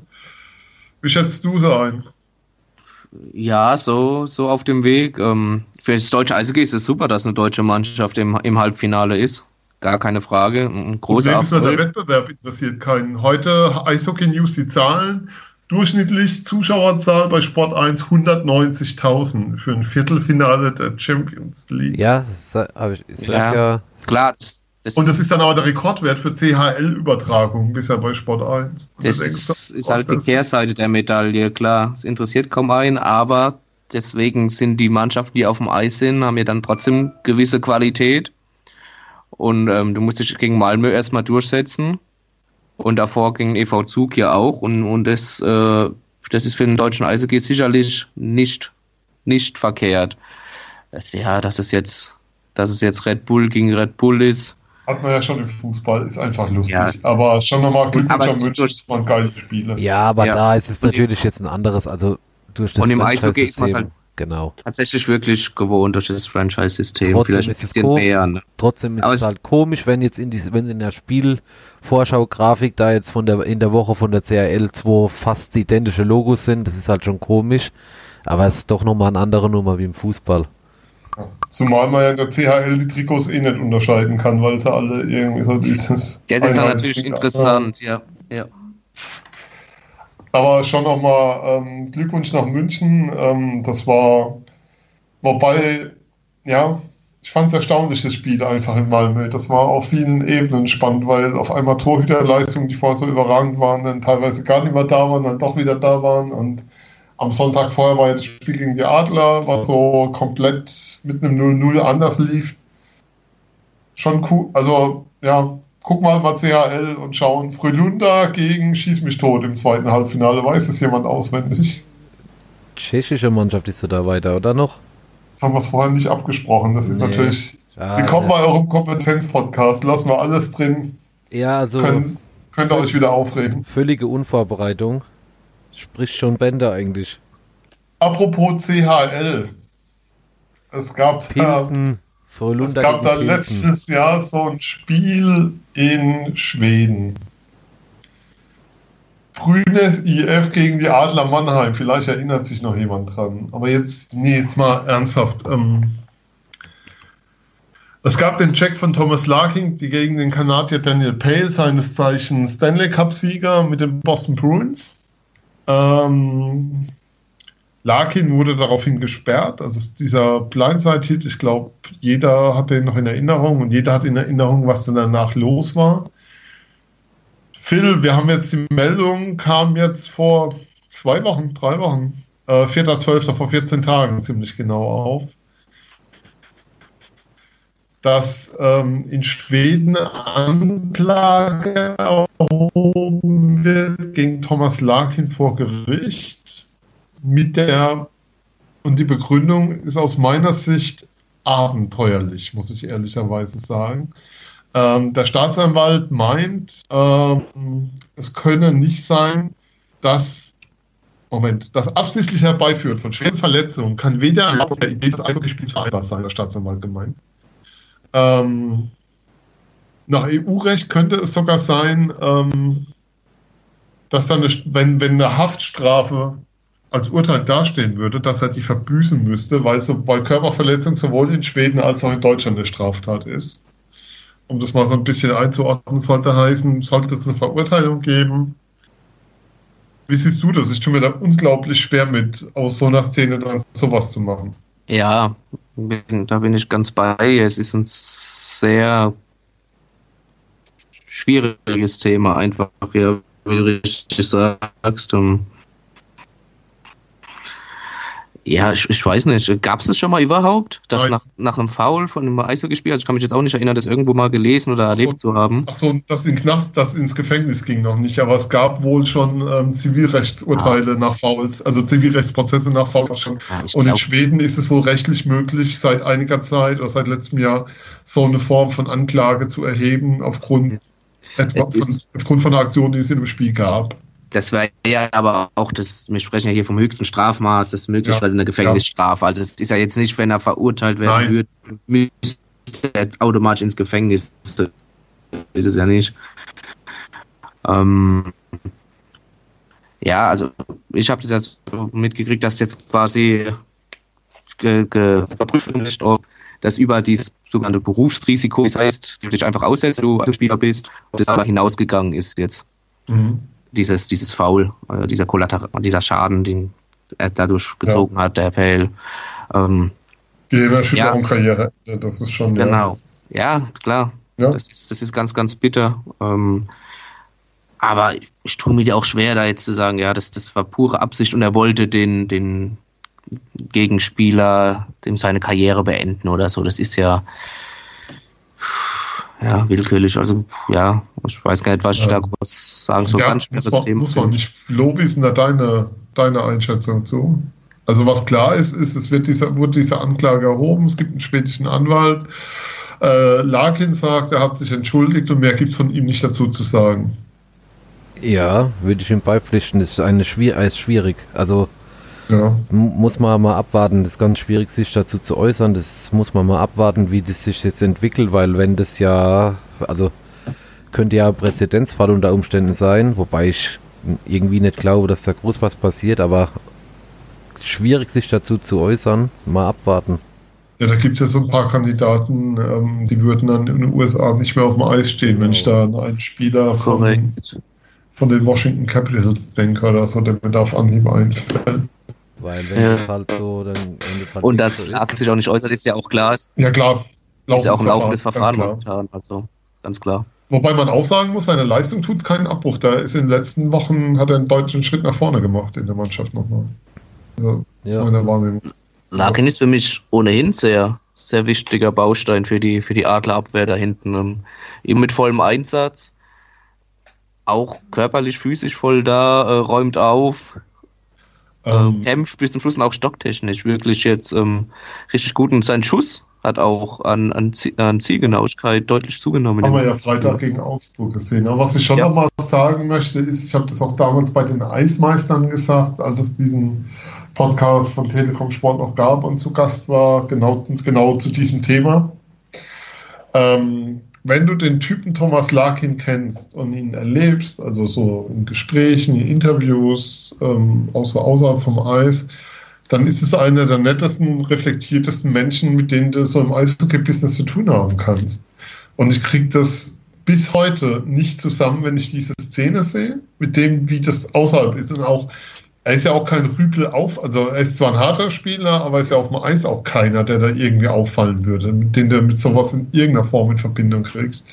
Das ist so das, was es so schwierig macht, das Ganze zu verstehen und ein Stück weit auch einzuordnen bis heute. Also das ist ja keiner, mir fällt von ihm keine vergleichbare Szene ein. Ich wüsste jetzt auch keine große Strafe, die er jemals bekommen hat. Irgendwo vielleicht mal für einen Fight. Aber sowas wüsste ich da an keiner Stelle irgendwie. Ich, ich kann es auch absolut nicht was, äh, erklären, weil der, der Typ Thomas Larkin echt ähm, unglaublich netter, umgänglicher und wie du auch sagst, reflektierter, reflektierter Mann ist. Ähm, es gibt keine rationale Erklärung, dass das Spiel damals äh, war ja war ja unglaublich hitzig auch am Schluss mit mit Entscheidungen äh, klarer Bandencheck gegen die Adler, die nicht gepfiffen wurden, bei Einstellen, was dann plötzlich gepfiffen wurde gegen Mannheim und maximal sowas, dass es aus der höchsten Emotion heraus war, aber müßig darüber jetzt zu, zu diskutieren irgendwie. Ja, ähm, aber wir halten euch auf alle Fälle auf dem Laufenden. Ähm, ist ein Thema, worüber wir natürlich reden müssen, ganz klar. Ähm, ja, ist ein schwieriges Thema. Ist auch nicht so ganz einfach, das irgendwie klar zu kriegen, einzuordnen. Ähm, das Schlimmste ist sowieso, dass also das Karriereende von Daniel Payne ist einfach besiegelt damit. Das ist ja das, was, glaube ich, über allem steht. Und die Szene wird Larkin, glaube ich, sein, sein Eishockey-Leben lang nicht mehr los. Und ja, lassen, lassen wir es dabei. Ähm, wir haben noch ein Thema, ähm, und dazu haben wir einen O-Ton und dazu würde ich euch gerne eine kleine Geschichte erzählen. Es gab die Meldung, dass Toni Söderholm neuer Nationaltrainer werden soll, beziehungsweise dass es mehr oder minder fix ist, dass die Sturmnachfolge geregelt ist mit Toni Söderholm. Jetzt standen wir gestern Abend da, haben überlegt, nehmen wir das Thema mit rein und hatten die Frage, ähm, natürlich wollten wir es mit reinnehmen, aber wer von uns kennt Söderholm und seine Arbeit bei Rissersee beziehungsweise bei Red Bull näher? Eben. Daraufhin habe ich dem, Herz, dem lieben Günther Klein, der ja auch in unserer Saisonvorschau war, eine Anfrage geschickt, ob er denn kurz Zeit hätte, mir so ein paar Infos zu geben, beziehungsweise eine kurze Sprachnachricht zu schicken. Günther war so lieb. Das Ergebnis hört er jetzt. Günther Klein über Toni Söderholm. Und nach den fünf Minuten wisst ihr alles zu Toni Söderholm, was ihr wissen müsst. Viel Spaß. Wer ist Toni Söderholm? Das ist die Frage der Woche in Eishockey Deutschland. Für die meisten ein großer Unbekannter. Uns in Oberbayern ist er zumindest etwas besser bekannt. Seine Geschichte ist ja die, dass er in der Saison 2015-16 schon als sehr reifer Spieler mit damals 37 Jahren äh, beim EHC München aufgetaucht ist, der nach einem missratenen Jahr mit einem schnellen Viertelfinal aus gegen Wolfsburg auf der Suche nach Persönlichkeiten war, die das Team stabilisieren. Ähm, diese Vorgabe hat Söderholm sicher erfüllt, war jetzt kein Lautsprecher in der Öffentlichkeit, aber in den Interviews, die er führte, sehr klug und sehr pointiert.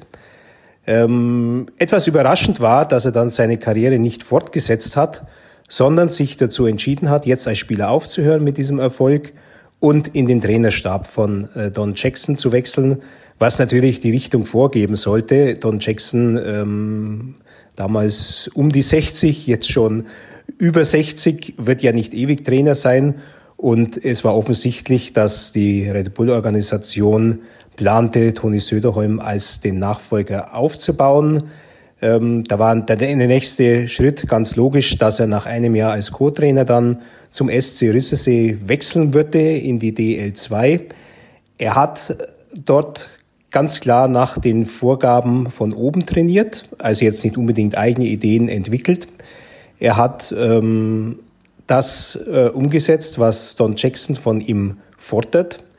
Er ist auch sehr fleißig in den Sommern wenn der Cheftrainer dann ähm, Urlaub macht, dann schlägt die Zeit der Co-Trainer. Ähm, Red Bull hat ja eine Akademie in Liefering bei Salzburg, äh, wo ganzjährig Eis zur Verfügung steht. Und gerade in diesem Sommer hat Söderholm zusammen mit Matt McIlvain, dem anderen Co-Trainer von Don Jackson und auch Co-Trainer der Nationalmannschaft, sehr viel Detailarbeit mit den Spielern geleistet. Also gerade so einer wie Maxi Kastner schwärmt von dieser Zeit, dass da wirklich ins Detail gegangen wurde, dass die Spieler auch selber Vorschläge unterbreiten konnten. Und ähm, das war eine sehr fruchtbare Zeit für die Spieler des EHC, vor allem für die Jungen, die eben dieses Programm absolvieren mussten. Und die dort geleistete Arbeit spricht natürlich durchaus für Toni Söderholm. Er läuft aufs Red Bull-Ticket, obwohl er Trainer des SC Rissesee ist. Äh, der SC Rissesee ist aufgrund seiner Planinsolvenz jetzt nur noch in der Oberliga. Da hält er ganz gut mit. Er hängt natürlich davon ab, äh, welche Spieler aus München er zur Verfügung bekommt. Deswegen ist er nach einem sehr guten Start, wo er eben Zugriff auf alle hatte, etwas abgerutscht in der Tabelle, nachdem München eine Verletzungsmisere hatte und diese Spieler dann, diese jungen Spieler selber beansprucht hat. Äh, zu Toni Söderholm kann man noch sagen, dass er ein sehr angenehmer Mensch ist, sehr gut in der Analyse. Das hat sich schon gezeigt, als er bei Telekom Sport manchmal in den Drittelpausen aufgetreten ist, als er äh, Co-Trainer in München war und oft halt auch den Ausgang eines Spiels ähm, und eine Wende, die sich vielleicht ergeben wird, sehr gut hat vorhersehen können. Interessant bei ihm ist noch das Thema Deutschsprachigkeit. Er spricht gut Deutsch und wenn man sich fragt, wie ging das so schnell? Ja, die Geschichte ist interessant. Als Kind hat Toni Söderholm schon in München gelebt einige Zeit lang. Er war aber noch sehr klein. Sein Vater war ähm, bei BMW angestellt, daher äh, die Deutschkenntnisse, die er sich dann aneignen konnte, der kleine Toni, und die, die emotionale Verbindung, die er damals schon aufgebaut hat. Ob er Bundestrainer kann, das bleibt auch für uns die große Frage. Bis jetzt ist er eben ein Co-Trainer aus der DL und ein Cheftrainer aus der DL 2 und der Oberliga Süd. Er ist, äh, der Name würde ja vermuten lassen, er wäre Schwede, er ist tatsächlich Finne, aber er ist halt äh, kein Deutscher und äh, wir haben ja diese Diskussion schon öfter geführt. Braucht es einen deutschen Cheftrainer für die Nationalmannschaft? Die Erfahrungen mit deutschen Cheftrainern waren durchgehend besser als ähm, die mit Trainern, die man dann aus dem Ausland geholt hat. Und da waren die Referenzen oft nur zweitrangig. Entscheidend war einfach, wie ein Trainer bei den Spielern angekommen ist und wie glaubhaft er das transportieren konnte, äh, um was man dann bei einer Weltmeisterschaft oder bei den großen Turnieren spielt. Also falls es Toni Söderholm wird, ähm, dann bin auch ich gespannt, auf welche Art und Weise ich ihn dann noch näher kennenlernen werde. Ja, Flo, da gibt es eigentlich nicht mehr viel hinzuzufügen für mich ist schon nochmal so ein Thema, ein relativ junger Trainer, der bisher zwei Jahre Chef, nee, der jetzt in sein, weiß gar nicht, der noch nicht lange Chefcoach ist, auf jeden Fall so rum, der noch nicht auf, auf DEL-Niveau als Chef an der Bande stand, der aber natürlich Co-Trainer bei der deutschen U20 ist, also auch den Nachwuchs entsprechend kennt. Ist das so ein bisschen das Modell Nagelsmann Tedesco jetzt bei, beim DEB? Äh, auf der einen Seite, ja, ja, kann man vielleicht so ein bisschen vergleichen. Es ist halt schon ein Risiko, wenn das so kommen sollte, immer. Das mit so einem, in Anführungszeichen, unerfahrenen Mann zu machen, aber Marco Sturm hat ja auch noch nicht so viel Trainererfahrung. Er hat immerhin das, das College-Team seines Sohns trainiert. So, das, das äh, Team seines Sohns, was immer das war. Ich ja. glaube, da gehört auch immer ein bisschen Glück dazu einfach. Ich glaube, das ja. kann man so pauschal gar nicht sagen. Äh, ob man jetzt einen erfahrenen Trainer holt, das kann natürlich auch nach hinten losgehen oder einen jüngeren. Ich glaube, da gehört immer ein bisschen Glück dazu und halt wahrscheinlich sehr viele Gespräche mit, mit, den, mit den Verantwortlichen, dass die sich dann auch einig sind, okay, wir machen das jetzt und dann einfach ein gutes Händchen, ein bisschen Glück gehört da dazu. Aber das, was Günther alles gesagt hat, da muss man jetzt nicht mehr viel hinzufügen. Da ist eigentlich alles erklärt und alles gesagt in den fünf Minuten. Phil. Mich, ja, mich hat's, ähm, mich hat's positiv überrascht, dass der DEB genau diesen, diesen Weg weitergeht, den er mit Marco Sturm schon eingeschlagen hat. Und ich, ähm, ich glaube, der Weg kann definitiv funktionieren. Und ähm, in, gerade in Kombination vielleicht auch mit Christian Ehrhoff, da hatten wir es ja auch schon in der letzten Sendung mhm. davon, ähm, als, als Generalmanager, ähm, dass wenn der halt anruft, dann weiß, wissen auch die, die Verantwortlichen in der NHL, wer da am anderen Ende des Telefons ist und ähm, der auch diese Stahlkraft hat im, im deutschen Eishockey und Söderholm da den die taktischen Kniffe, nenne ich es jetzt mal, hat. Und ich glaube, das ist eine Kombination, die, die durchaus äh, funktionieren kann. Und wie gesagt, positiv überrascht, dass der DEB wirklich da diesen Weg, den er mit Markus Sturm angestoßen hat, konsequent weitergeht. Und ähm, bin da sehr gespannt und sehr positiv gestimmt. Ja, ich finde es auch einfach spannend, aber ich finde es erstaunlich. Wir haben ja immer davon gesprochen, dass deutsche Eishockey so im eigenen Saft kocht und so. Und eine sehr, sehr progressive Lösung. Ähm, und eine sehr, sehr mutige Lösung, wenn es denn so kommt. Also es soll wohl ja diese, Franz Reitel meinte am Rande der U20 WM in Füssen, dass es wohl kommende Woche eine Verkündung geben wird. Es ist wohl auch so, dass der Sportdirektor Stefan Scheidnagel äh, deutlich aufgewertet wird in seiner Funktion. Sie haben ja auch im Nachwuchs einiges an Coaches noch eingestellt. Ähm, es passiert gerade ganz, ganz viel beim DEB. Das hängt auch damit zusammen, dass mehr Gelder zur Verfügung stehen seit durch, de, durch den Olympiaerfolg. Ähm, und die man eben nutzt, gerade auch im Nachwuchsbereich da zu investieren. Und einen jungen Finn, der noch nicht lange Trainer ist, also Cheftrainer an der Bande, über den aber alle Spieler nur lobende Worte haben. Das finde ich eine ziemlich coole Nummer. Also das finde ich echt spannend und ähm, erstaunlicherweise die sonst so kritische Eishockey-Timeline im Eis, im, auf Twitter war durch die Bank relativ zufrieden damit und durch die Bank positiv angetan und überrascht davon. Und dann gucken wir mal. Also so wie wir Marco Sturm verteufelt, also was heißt verteufelt haben, aber vor Olympia, wie Marco Sturm kritisiert wurde, gebe ich Söderholm vier Monate und dann ist er weg aus dem Amt, so zufrieden wie alle mit der Lösung sind.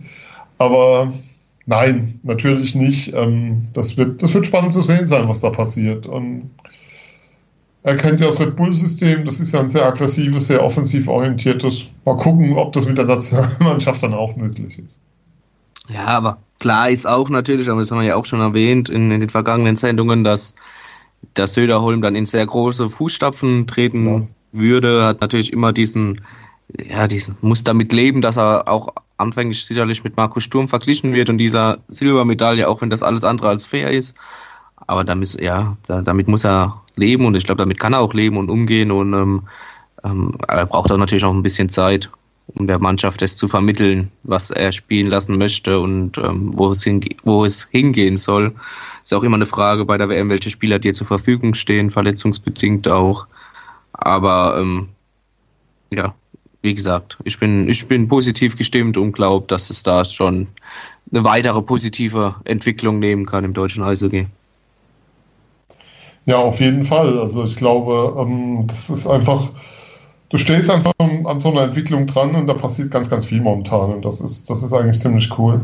Und das, das wird spannend, das ist einfach spannend zu sehen. Und das wird, das wird, glaube ich, die nächsten Jahre ähm, einfach spannend zu sehen sein, wie sich das weiterentwickelt, wie, was für Schritte das nimmt, auch welche Schritte die Liga da weiterhin nimmt. Ähm, ich glaube, dass Erhoff da auch die Autorität gegenüber der Liga hat. Ich glaube nicht, dass Söderholm sie hätte, ehrlicherweise. Ähm, das, deswegen ist es wichtig, dass, wie du gesagt hast, Phil, dass da einer dabei ist, der diese Autorität auch hat in viele Bereiche, sei es gen NHL, aber sei es auch gen Liga und deren Interessen.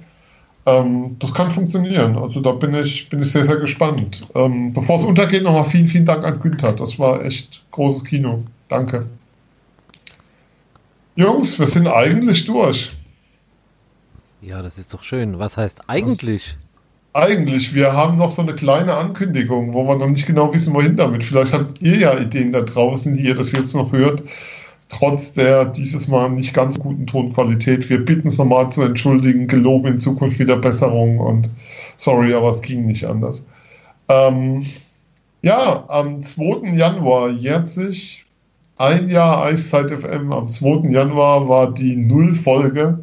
Da habe ich mit dem lieben Christoph Fetzer am Rande des Hockey Halleluja in München ein Gespräch über die Adler zum damaligen Zeitpunkt geführt, vor und nach dem Spiel und dann ging es auch bald los. Vielleicht habt ihr ja Ideen, was, was ihr so aus dem Jahr mitnehmt, wie wir das begehen sollen, was auch immer. Was wollt ihr hören? Was sind eure Fragen? Was habt ihr an Ideen, wie wir es machen sollen? Sollen wir Best-of machen? Best of schlechteste Tonqualität, Best of schönste Aussagen. Ähm, wir würden da schon ein paar einfallen. Ähm, von Charlie Flieger auf ein Zitat von Günter Klein oder so. Jahr Eiszeit FM. Was fällt euch dazu ein? Schreibt uns, lasst uns wissen, wird uns sehr freuen. Ansonsten sind wir, sind wir soweit durch. Habt ihr noch was, Phil? Wunschlos glücklich, Sven. Wunschlos, Wahnsinn. Flo. Philipp heute total die gute Laune. Nee, auch nichts mehr. das ist ja totaler Wahnsinn. Dann danken wir allen, die es durchgehalten haben bisher.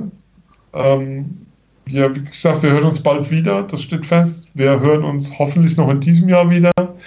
Was, wovon ich ausgehe, ist, dass wir uns vor Weihnachten nicht mehr hören. Deswegen wünschen wir euch allen schon mal ein wunderbares Weihnachtsfest im Kreise eurer Liebsten. Ähm, eine gute Zeit. Wenn ihr uns mal sehen wollt bei einem Spiel, lasst es uns wissen, kann man einrichten. Wir sind ansprechbar, wir sind da in der Halle bei jedem Spiel. Wobei ich zwischen Weihnachten und Neujahr nicht. Aber ähm, lasst von euch hören, wir freuen uns über Rückmeldungen. Das war Eiszeit FM, euer Podcast zu den Adler Mannheim in All Things Hockey. Schreibt uns bei Facebook, Eiszeit FM, schreibt uns bei Twitter, at Eiszeit-FM. Abonniert uns bei iTunes im Podcatcher eurer Wahl mit Eiszeit FM oder hinterlasst uns ähm, eine Nachricht via Mail at mail at eiszeit.fm oder schreibt uns Liebesbriefe an Flo, Phil bzw. Sven at eiszeit.fm.